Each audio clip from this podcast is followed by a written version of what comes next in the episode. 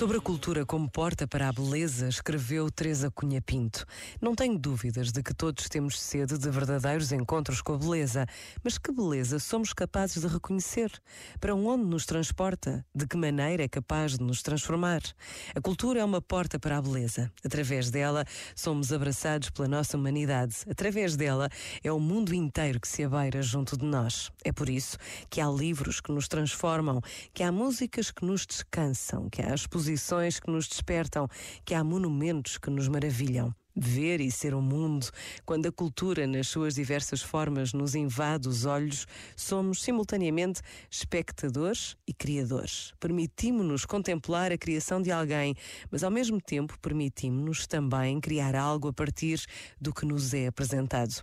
É por isso que na cultura podemos falar sempre de uma lógica de nascimento e de relação, e é por esse motivo que é campo fértil.